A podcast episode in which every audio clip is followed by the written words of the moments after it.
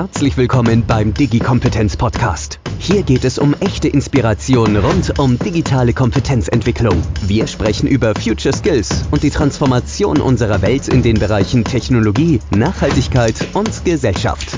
Ihre Podcast-Hosts Anne Koak und Philipp Ramin begrüßen jede Woche inspirierende Menschen, die wirklich etwas zu sagen haben. Und das aus den unterschiedlichsten Sichtweisen der Wirtschaft, der Wissenschaft, der Politik und der Gesellschaft. Digi-Kompetenz. Lassen Sie sich von den führenden Thought Leaders jede Woche aufs Neue inspirieren. Produziert von i40.de. Herzlich willkommen, liebe Zuhörerinnen und Zuhörer. Sie hören den Digi-Kompetenz Podcast mit Anne Kork und Philipp Ramin. Ja, und heute sprechen wir mit André Nubissi. Er ist Leader Strategic Area I40, HME Mobiles and Wearables, Enterprise Architect and uh, User Experience Manager by Continental. André ist in Kamerun geboren und auch dort aufgewachsen. Er hat eine Fachabitur in Elektrotechnik. Er arbeitete nach seinem Abitur als Elektriker und machte Deutschkurse, um in Deutschland studieren zu können. Als Student war er Vorsitzender afrikanischer Studierende im Raum Erlangen-Nürnberg und mittlerweile ist André bei Continental bei dem Bereich Human Machine Interface Mobiles and Wearables zuständig. Ähm, André ist auch mittlerweile Vater von drei Kindern, fünf, elf und 13 Jahre alt.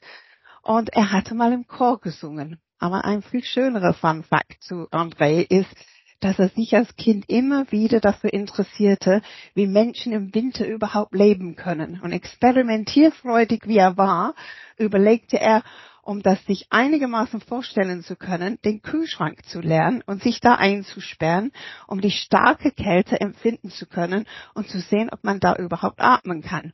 Leider müssen wir an dieser Stelle berichten, dass Andres Mama nicht ganz so begeistert von diesem Experiment war, als sie davon erfuhr. Also herzlich willkommen, lieber André. Vielen Dank, und danke für die, äh, für die schöne Intro. Ja, also, das, da kommen dann einige Erinnerungen hoch, ja. Das, das glauben wir. Also äh, wir sehen, also du warst schon immer ganz experimentierfreundlich, also eine Gru Grundvoraussetzung für den erfolgreichen Umgang mit der digitalen Transformation. Aber bist du doch noch immer noch so fasziniert von der Kälte? Ja, äh, das mit der Kälte, das ist, ich glaube, das ist eine der Themen, an die ich mich nie gewöhnen werde. Äh, also Faszination schon, also fasziniert immer noch. Äh, ja, das alles immer so zu sehen und auch wenn es dann schneit und so. Aber äh, das ist nicht etwas, was mir Spaß macht.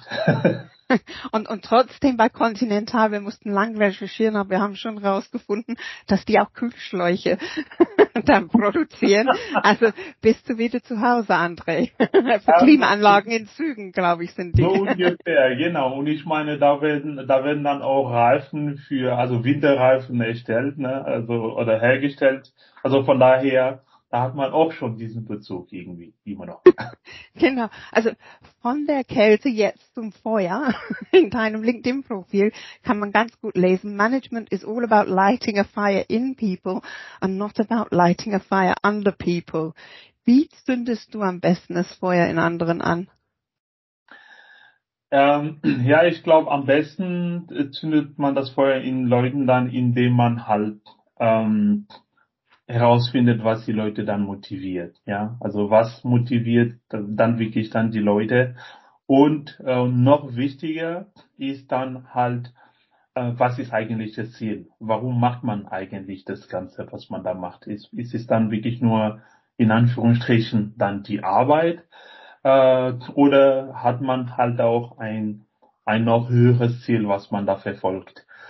Und am Ende des Tages ist es dann immer meistens ähm, oder macht es so sehr viel Sinn, wenn das Ziel dann auch äh, was mit welchen Menschen zu tun hat. Ne? Also wie tue ich dann mit meiner Arbeit dann das Leben von anderen dann verbessern? Ja, egal ob es jetzt dann also in unserem Bereich ist es dann wirklich mehr in den im, im Shopfloor dann direkt. Ne? Also das ist, dass die Leute sich dann im Fertigungsbereich dann besser fühlen, dann in ihrer Arbeit aber darüber hinaus ist es dann auch, was für einen Impact hat dann auch diese Arbeit auf, auf, äh, auf das Leben von anderen, die nicht mal auch bei uns in der Fabrik sind, also eher außerhalb.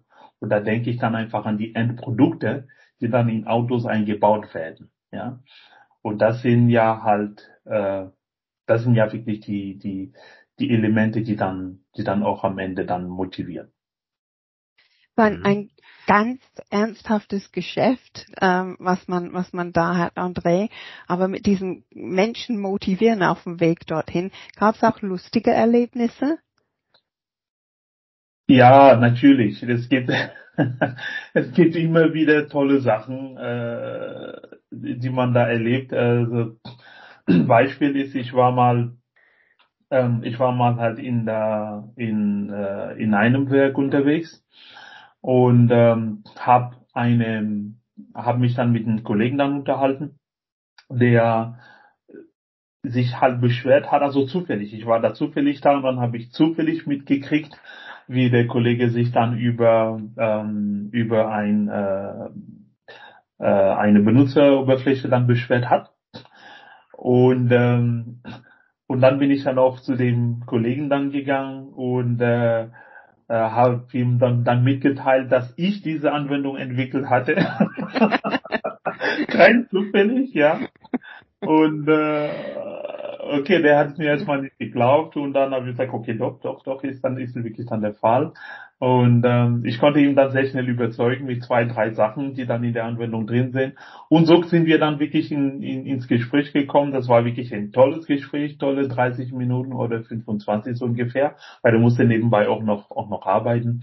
Und, äh, und er hat mir auch natürlich so viele Sachen erklärt und so viele Sachen dann erzählt, die er dann nicht so toll findet oder aber auch Sachen, die er mega toll findet. Und ja, das ist ja, das sind ja so solche Erlebnisse, die dann einem dann prägen. Super.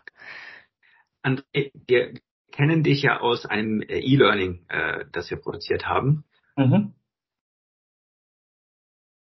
Und ähm, ja, da hast du uns mit ganz vielen äh, tollen Begriffen äh, ja versorgt oder hast dir erklärt, Human-Machine Interface Assistenzsysteme. Kannst du noch mal so ein bisschen die Rolle von dir erklären, was du eigentlich tust und äh, mit was für tollen Begriffen du dich da eigentlich beschäftigst? Ja, ähm, was tue ich so? Ich ähm, die die die Anhalt ja am Anfang gesagt, äh, so ich bin für das Thema äh, Human Machine Interface Mobile and Wearables zuständig und das ist jetzt in unserem Industrie 4.0 Programm. Das ist praktisch diesen Bereich, der sich damit auseinandersetzt, wie kann man diese Smart Geräte, also Smart Watch, Smart Glasses und auch die ganzen Technologien, die ähm, in dem Umfeld existieren, Virtual Reality, Augmented Reality, wie kann man das da alles verwenden, um das Leben oder die Arbeit im Shopfloor und Logistikbereich dann zu verbessern. Und das ist ja mein, das ist ja mein, äh, mein Job, das mache ich jetzt äh, in dem, in diesem Industrie 4.0 Umfeld. Und äh, natürlich ist da das große Thema äh, Benutzerschnittstelle, ja, also Human Machine Interface, auch außerhalb von diesen Smart-Geräten einfach äh, einfach ein Frontend, äh, Web Web-Anwendung oder solches oder oder irgendeine Client. Ähm, ja, da sich damit auseinanderzusetzen und dann wirklich zu schauen, dass man die Sachen dann so gestaltet, dass es auch für die für die Leute dann in äh, im Shopfloor-Bereich äh, am besten passt. Ja, also damit beschäftige ich mich hauptsächlich in diesem in, in, in dem Bereich. Ja. Mhm. André, warum sind diese Technologien, die du gerade beschrieben hast, auch diese Konzepte, Mensch-Maschine-Interaktion, Assistenzsysteme, eine gute Nutzerführung, warum sind die für die Industrie 4.0 aus deiner Sicht so wichtig? Ähm, die sind, also diese Mensch-Maschine-Schnittstelle sind deswegen wichtig, äh, weil, wie ich dann immer sage, alles sogar im Namen drin steckt. Ja? Ähm, es geht wirklich um Mensch-Maschine-Schnittstelle.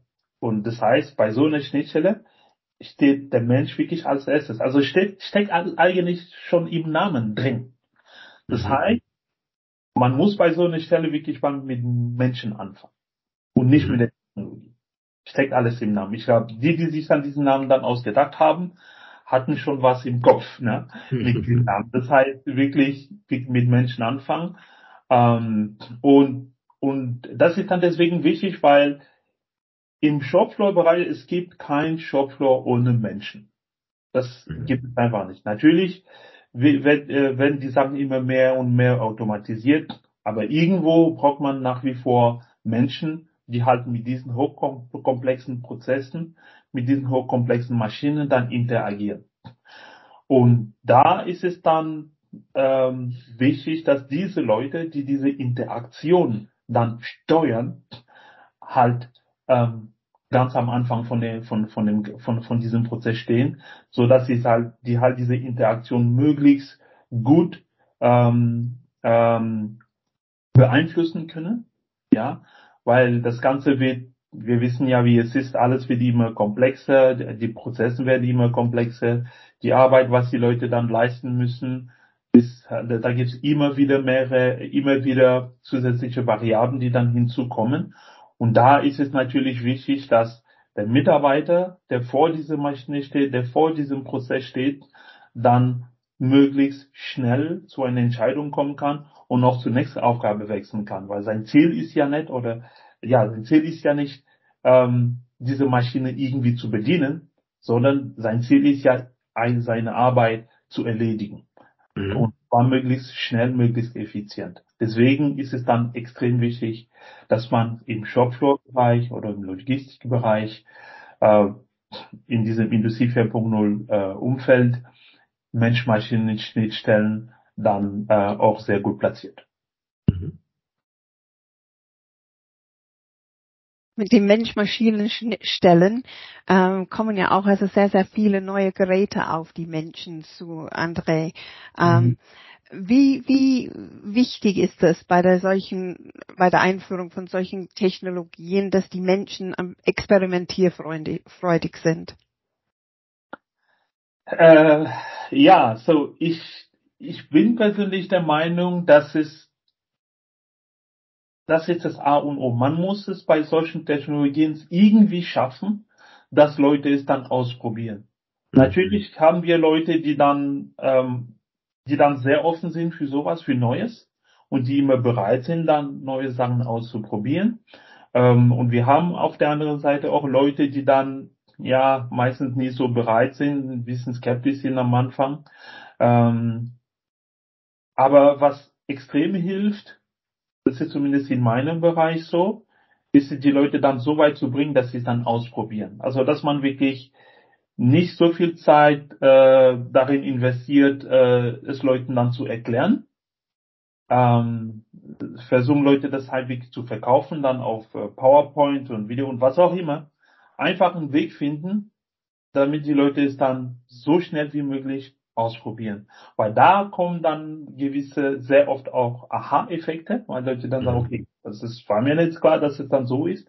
Ne? Oder wenn man es dann vom, vom Kontext her so gut gestaltet, dann verstehen die Leute dann auch am schnellsten.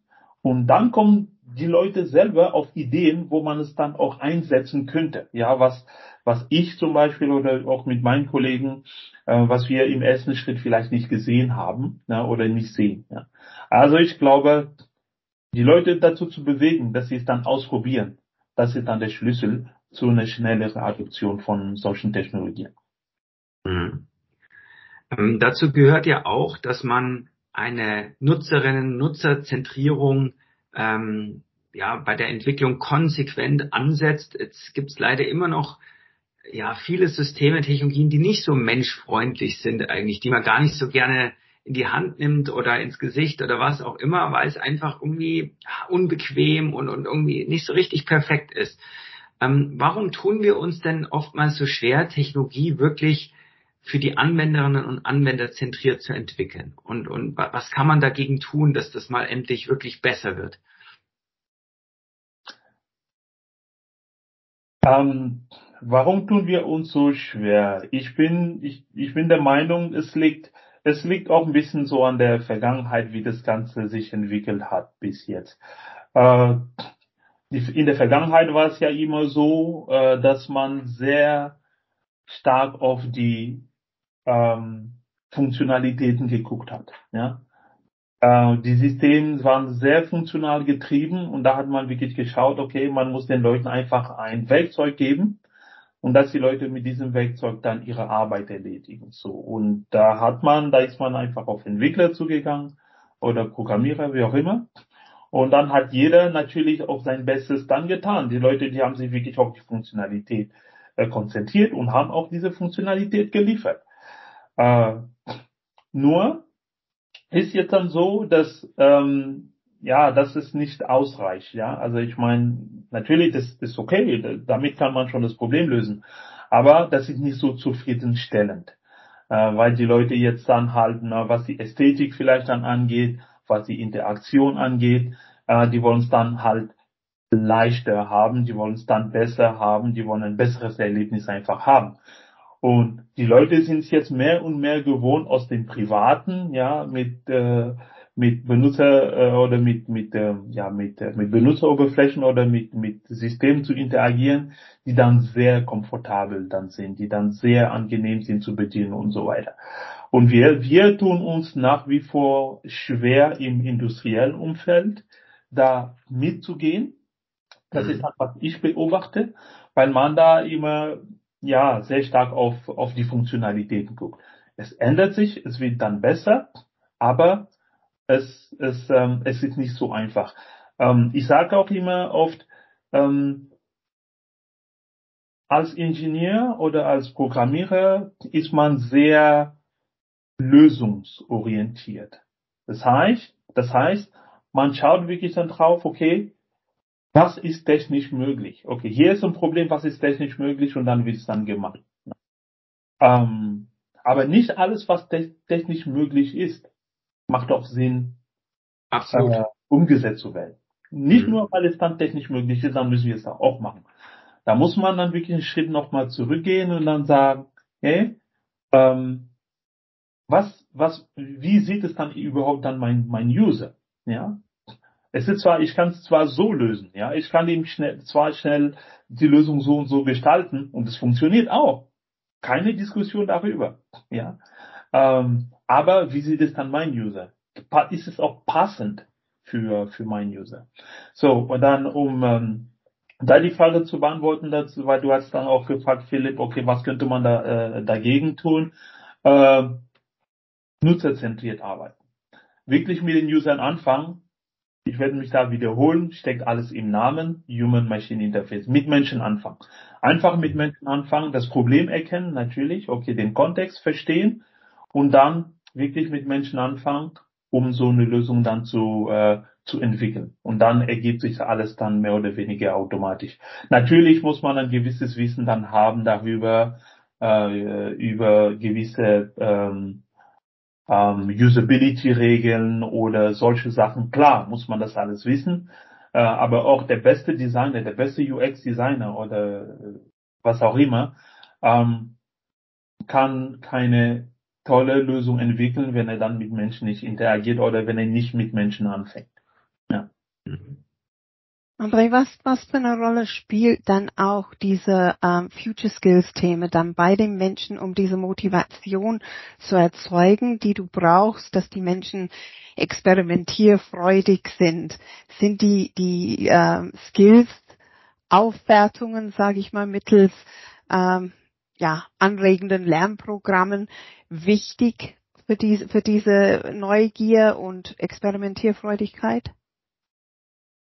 So, Anne, ich bin nicht sicher, dass ich die Frage richtig verstanden habe. Ähm, ich habe schon in vielen Richtungen, denke ich schon jetzt so aber Dann jetzt, bring deine Richtungen raus. Vielleicht kriegen wir eine bessere Antwort, als die Frage hergegeben hätte. Einfach um geht, dass ich dann dass ich es dann, äh, dass ich dann das dann richtig verstanden habe, was du, was du meinst. Ähm, ja, so Future Skills, ja. Ähm,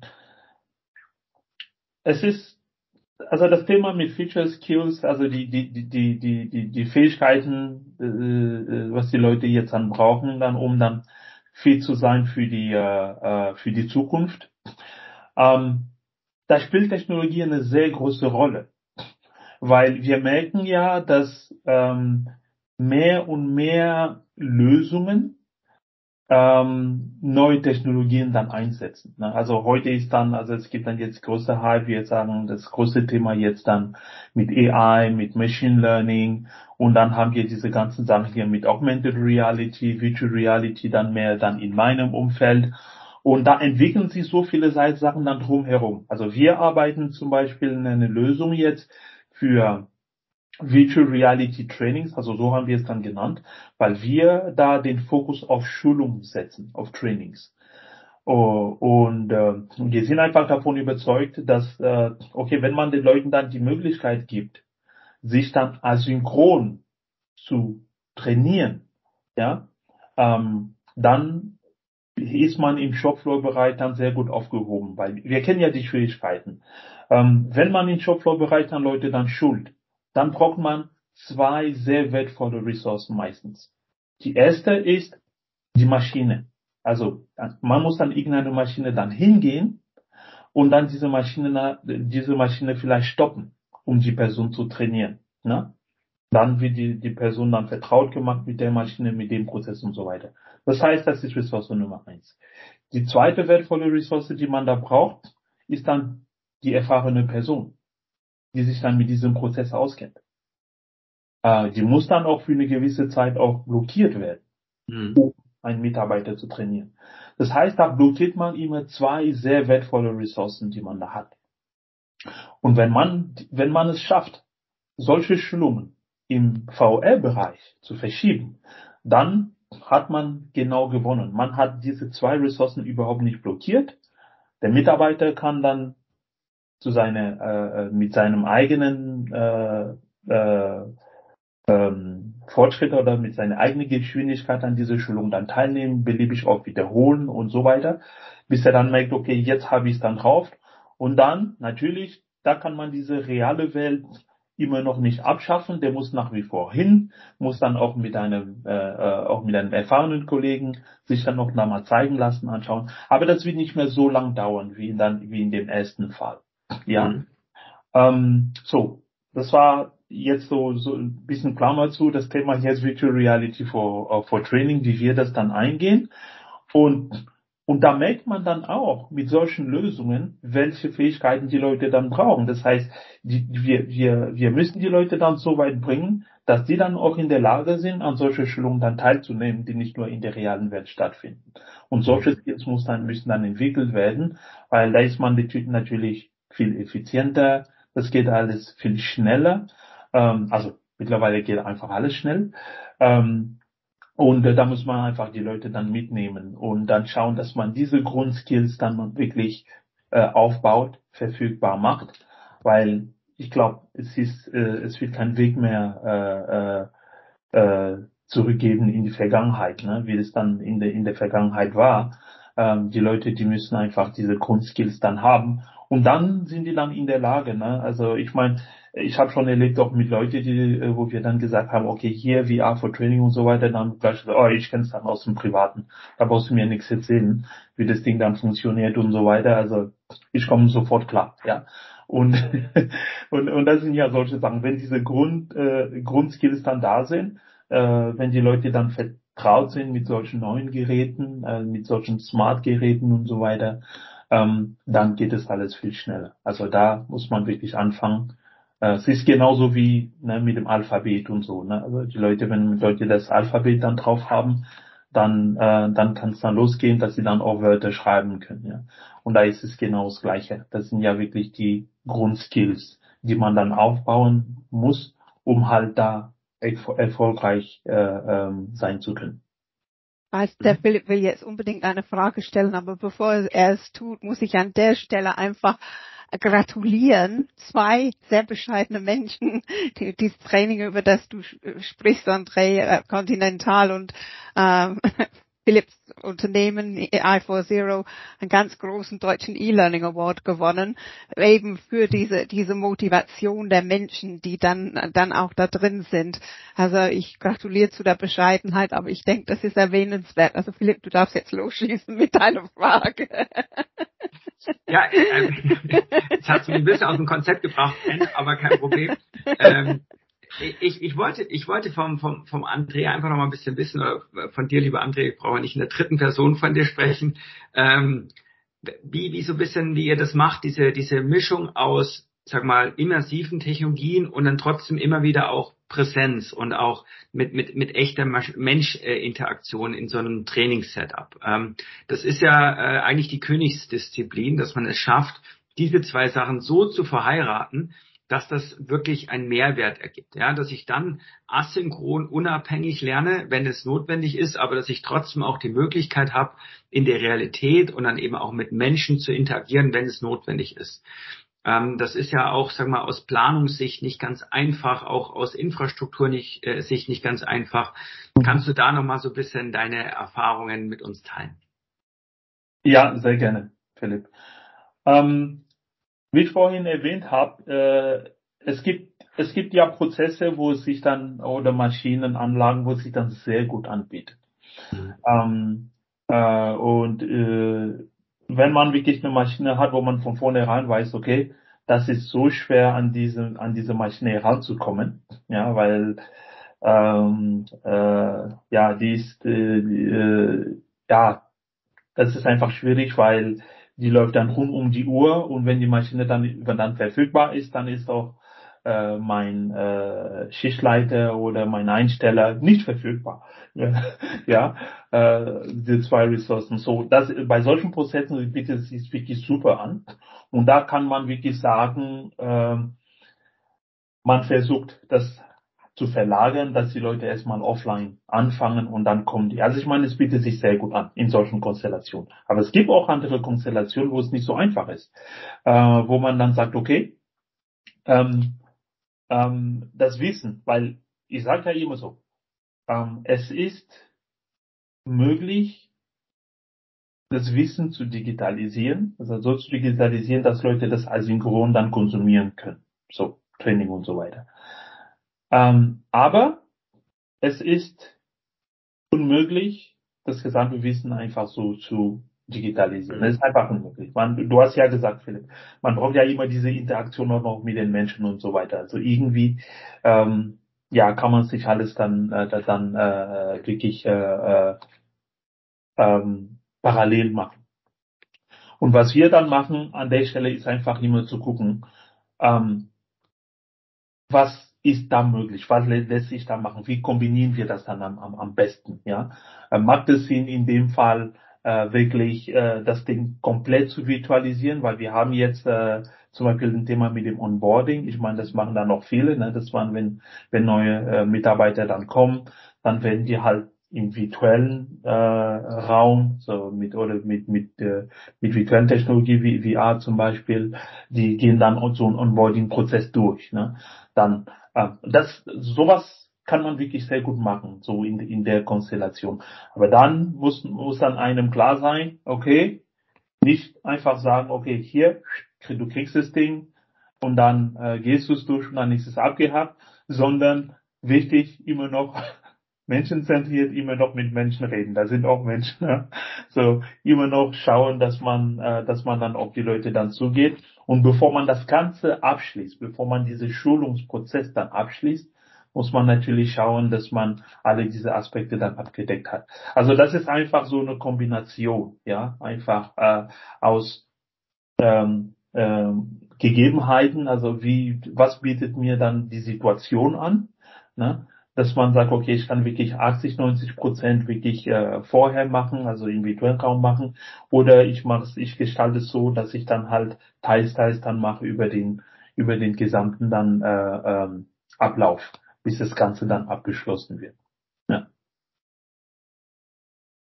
André, also ähm, sehr, sehr spannend mit dem, mit dem ganzen Weg, mit diesen verschiedenen Möglichkeiten, die man dann auch hat, mit den Maschinen umzugehen. Es gibt aber viele Leute, die dann sagen, wenn sie dann hören Wearables und, ähm, und so weiter, ähm, Mobile Devices, oh Gott, oh Gott, oh Gott, die Sicherheit.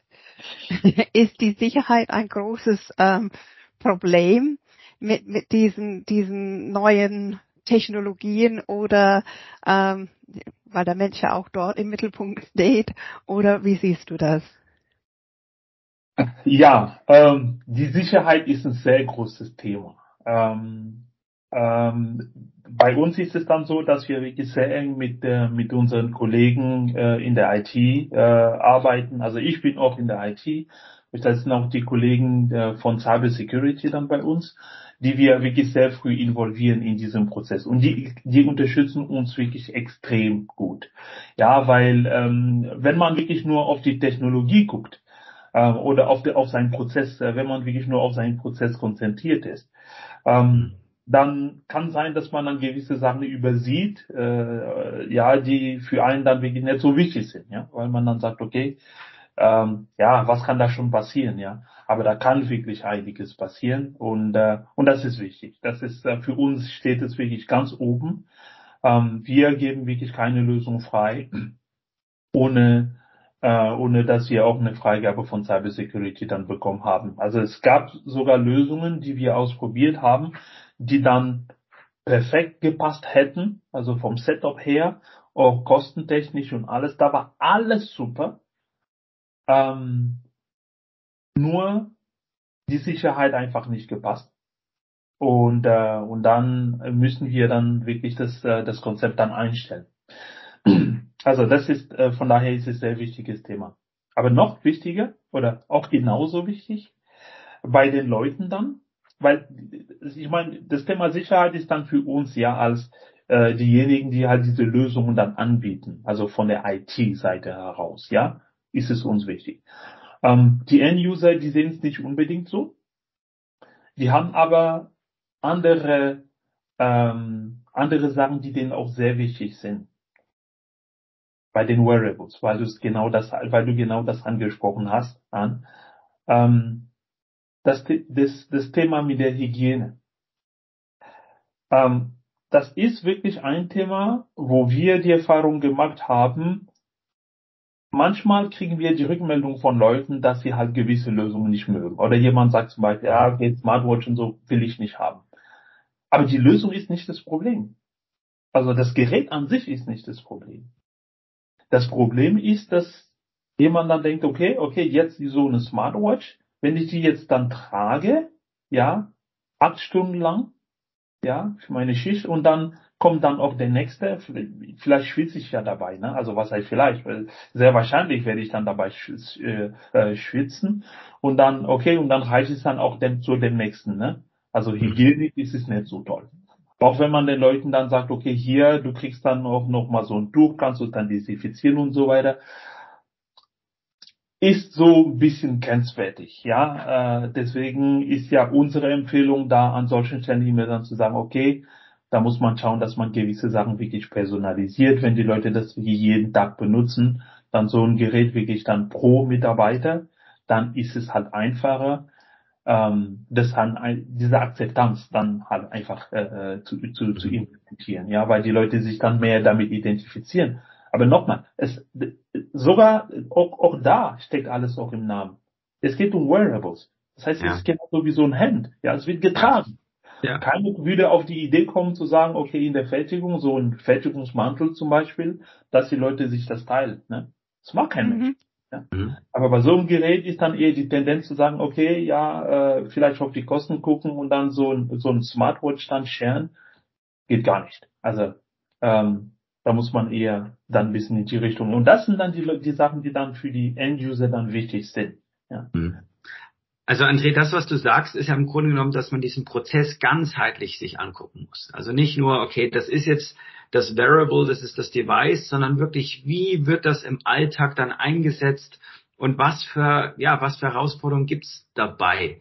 Ähm, das heißt, man muss ja eigentlich, bevor man das implementiert, diese ganzen Fragen schon irgendwie beantworten. Und vor allen Dingen muss man ja vermutlich, und das hast du, glaube ich, auch schon gesagt, die zukünftigen Nutzerinnen und Nutzer in einem ganz frühen Stadium eigentlich schon mit einbinden. Nicht erst, wenn das Ding fertig ist, sondern eigentlich in der ganz frühen Entwicklungsphase. Jetzt mal so ganz äh, offen gesprochen, findet das denn schon so statt, dass man da so früh auch das so durchdenkt und alle mit einbindet und fragt und überlegt, wie man das dann wirklich zum Fliegen bringt? Ja, also definitiv. Es findet, es findet wirklich bei uns statt. Ähm, natürlich gibt es dann, es gibt Lösungen, wo man ganz am Anfang noch nicht weiß. Also wir tun dann viel, viel äh, experimentieren auch. Ne? Wir tun dann Sachen ein bisschen ausprobieren und dann sagen, okay, wo könnte es überhaupt zu Einsatz kommen, macht es in unserem Kontext überhaupt Sinn. Ähm, und äh, manchmal hören wir auch mit, mit Lösungen dann in diesem Stadium dann auf.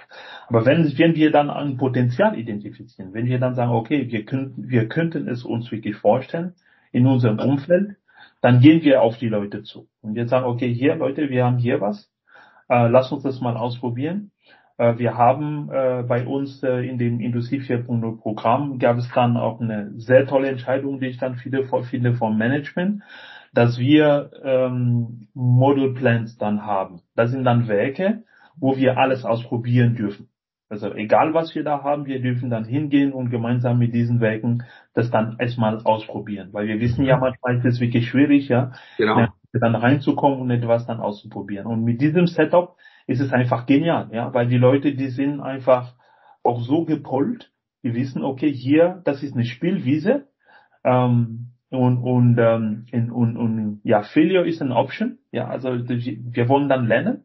Wir wollen schnell lernen. Und das bringt uns extrem extrem schnell voran. Also wir gehen wirklich dahin wir sagen her wir haben was. Äh, lass uns mal ausprobieren. Und die Kollegen die wissen dann am besten. Die sagen dann okay dann können wir mal die Fertigungslinie oder die andere oder mit dem und dem Mitarbeiter.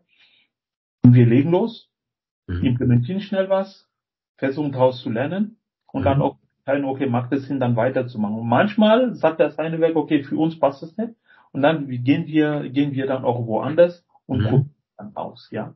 Mhm. Also wir, wir, sobald es bei uns klar ist, dass wir, ähm, dass wir diese Lösung implementieren wollen oder dass wir ein Konzept entwickeln wollen, dann starten wir genau diesen Prozess mit unseren Model Plans, dass wir dann ausprobieren und dann auch und direkt und, und direkt so auch mit den mit den mit ein paar Usern, ja, um auch schnell das Feedback zu bekommen.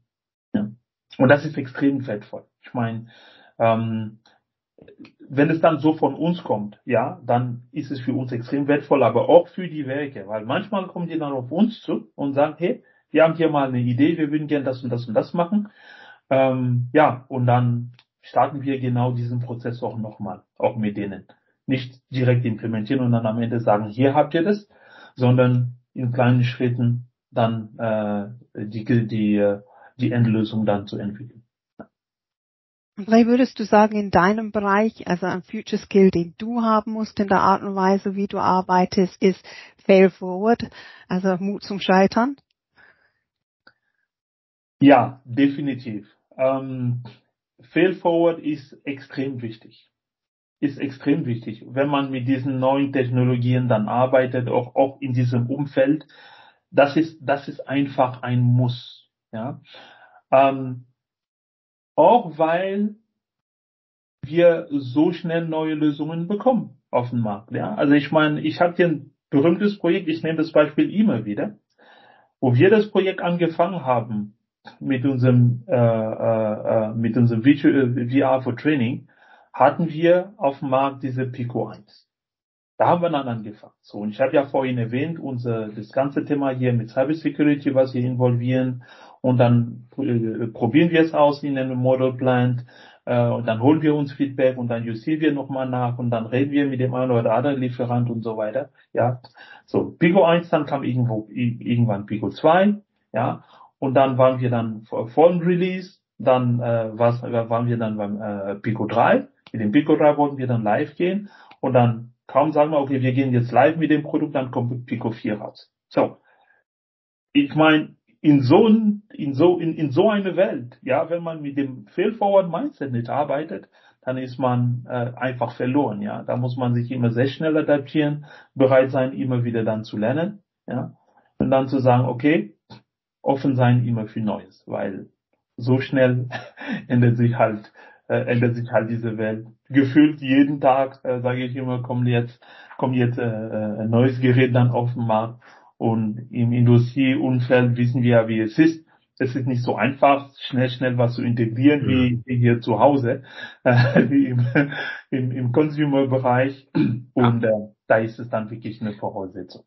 André, das ist ein schönes, schönes Stichwort. Ähm, wie siehst du die, die, die Zukunft als Experte für diese Mixed Reality Technologien?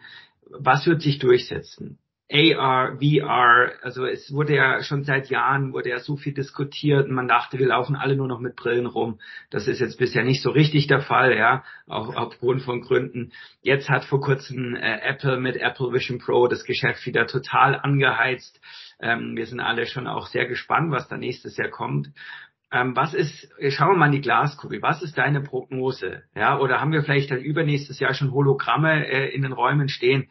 Ähm, was glaubst du, wie entwickelt sich das für die Industrie in den nächsten Jahren weiter? Mhm. Ähm, ja, das ist, für mich ist es so, ich sage immer, die Lösungen oder die Technologien, die das Potenzial haben, ähm, sich durchzusetzen, sind wirklich die Technologien, die dann auch ähm, nicht verlangen, dass die Leute sich dann komplett umstellen. Ja, wenn ich jetzt das Beispiel nehme hier mit mit der äh, mit einer Smart Glass, dass die Leute dann rumlaufen so dann mit Smart Glass, das ist nicht ähm, das ist ungewöhnlich, sage ich mal so. Das verlangt so eine starke Umstellung von den Leuten, dass ich dann sage, okay, ich sehe nicht, wie das dann passieren könnte. Also so sehe ich das, so empfinde ich das. Ähm, das heißt, ähm, die Lösungen, die wirklich das Potenzial, das Potenzial haben, ähm, Leute halt wirklich zu begleiten in ihrem Alltag, Arbeitsalltag oder auch zu Hause, egal wie, die die Leute halt so begleiten, ohne zu verlangen, dass die Leute sich dann komplett so umstellen, ja. Das Thema zum Beispiel hier auch mit der HoloLens, dann zu glauben, okay, so eine HoloLens, so ein Gerät, das halt zu nennen, dass die Leute die ganze Zeit so ein Gerät dann tragen von Anfang an hatte ich mir gesagt, kann ich mir nur vorstellen. Auch bei der HoloLens 2. Wie, wie soll das funktionieren? Ja, das ist so eine Umstellung.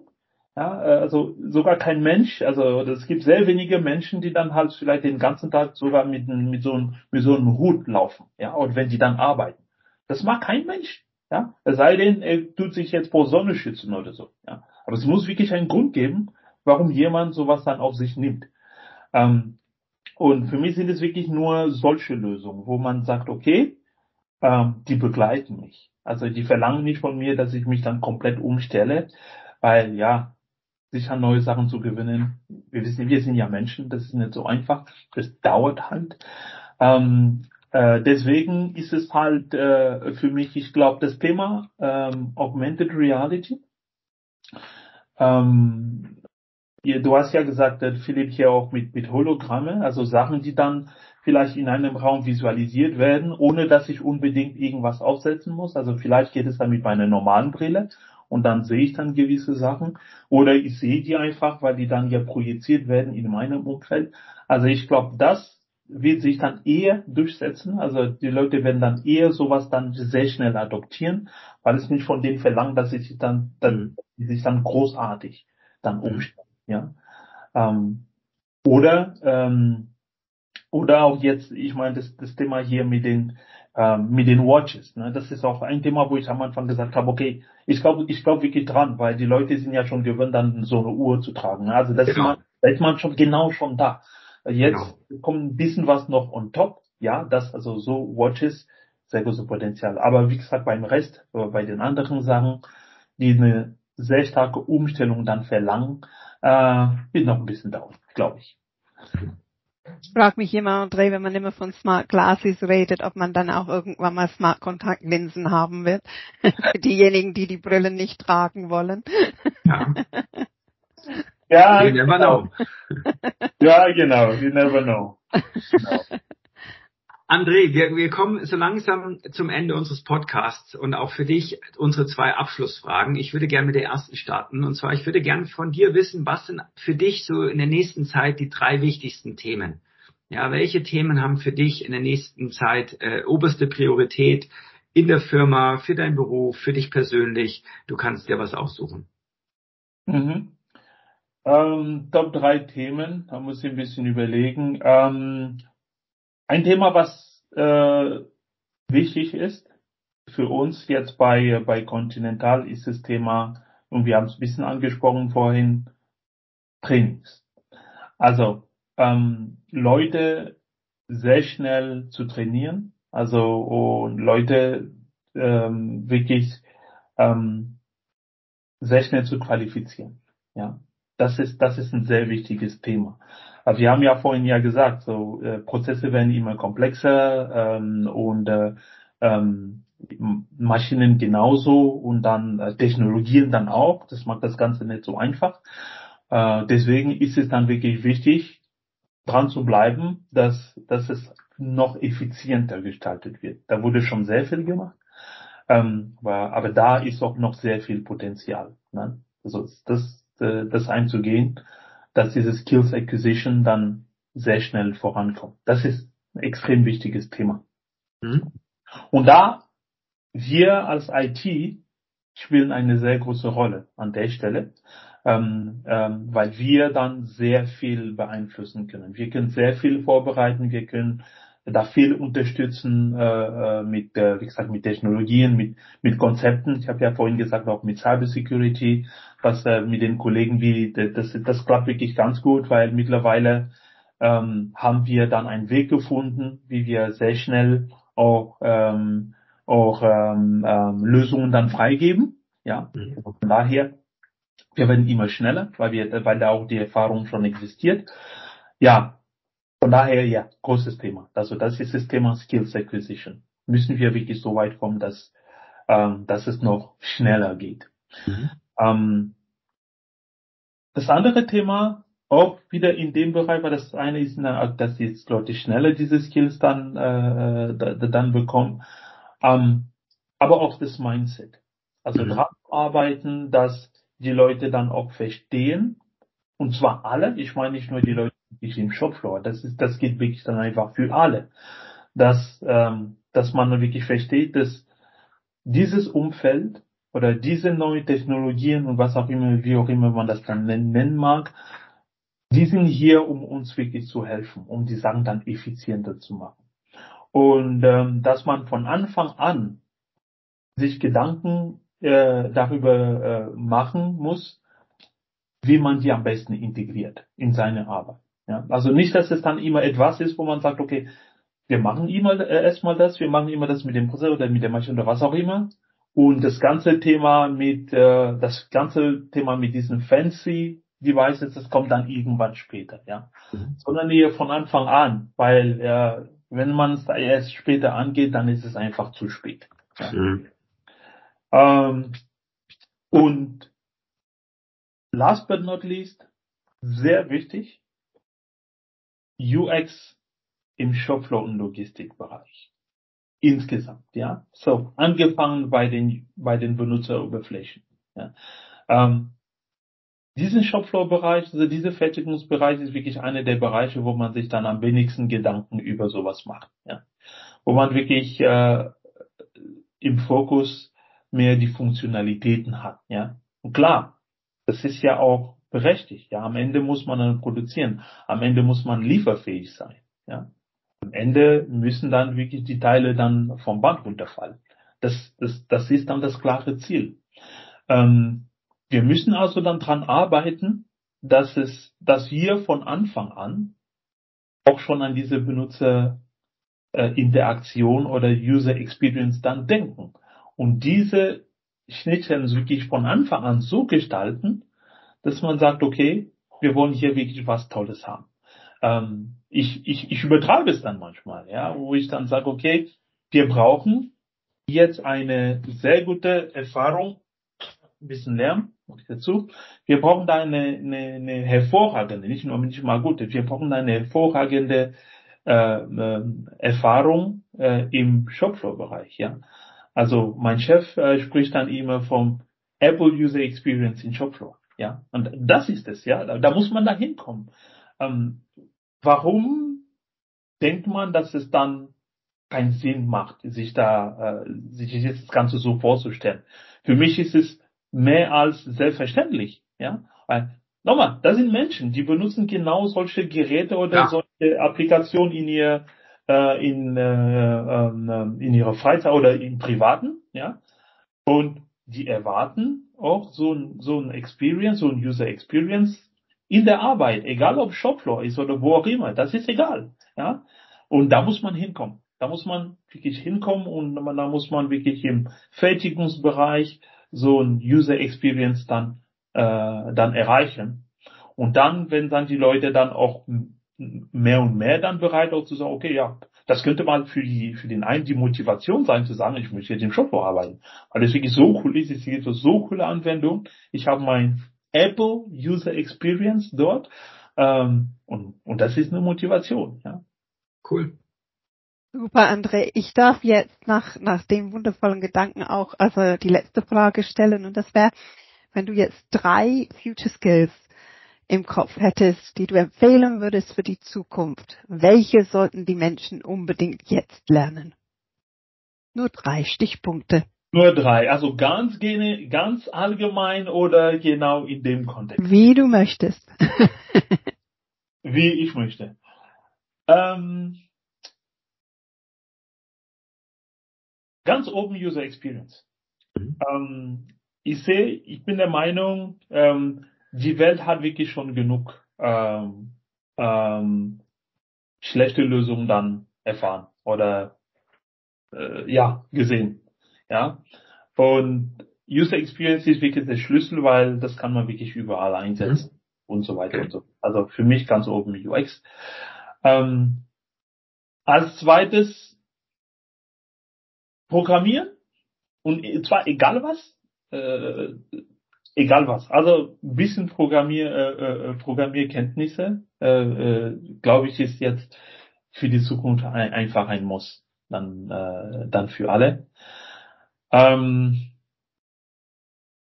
ja, und, um das allgemein zu, zu, äh, zu belassen, was sehe ich da als drittes?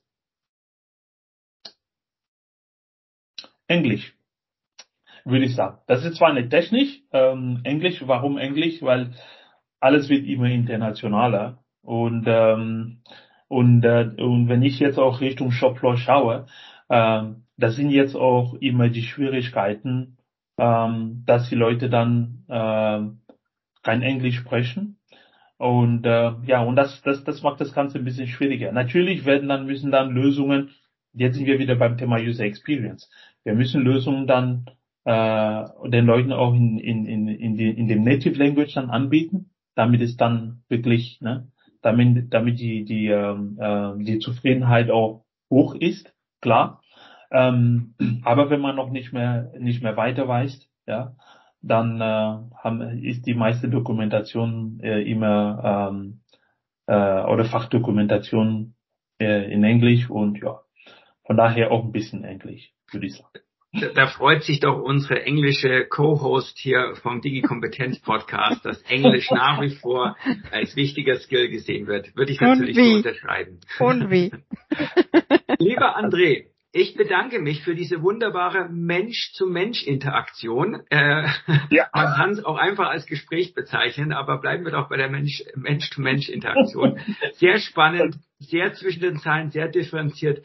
Danke für deine wertvollen Impulse. Okay, vielen Dank, Philipp, vielen Dank. Und das war wirklich äh, sehr schön. Ich habe die Zeit nicht fliegen sehen, ja, dass wir schon am Ende sind. Ich dachte, wir haben noch mal eine Stunde vor uns. Aber ja, die Gelegenheit werden wir schon haben, wieder so ins Gespräch zu kommen. Vielen also Dank. Ich darf auch Dankeschön sagen, André. Das war das Gespräch raus aus der Kälte, rein in die Spielwiese, hin zur coolen Shopfloor mit den Wearables nach dem Apple Experience von dem Mann, der sagt, die Welt hat genug schlechte äh, User Interfaces gesehen und er will es ändern.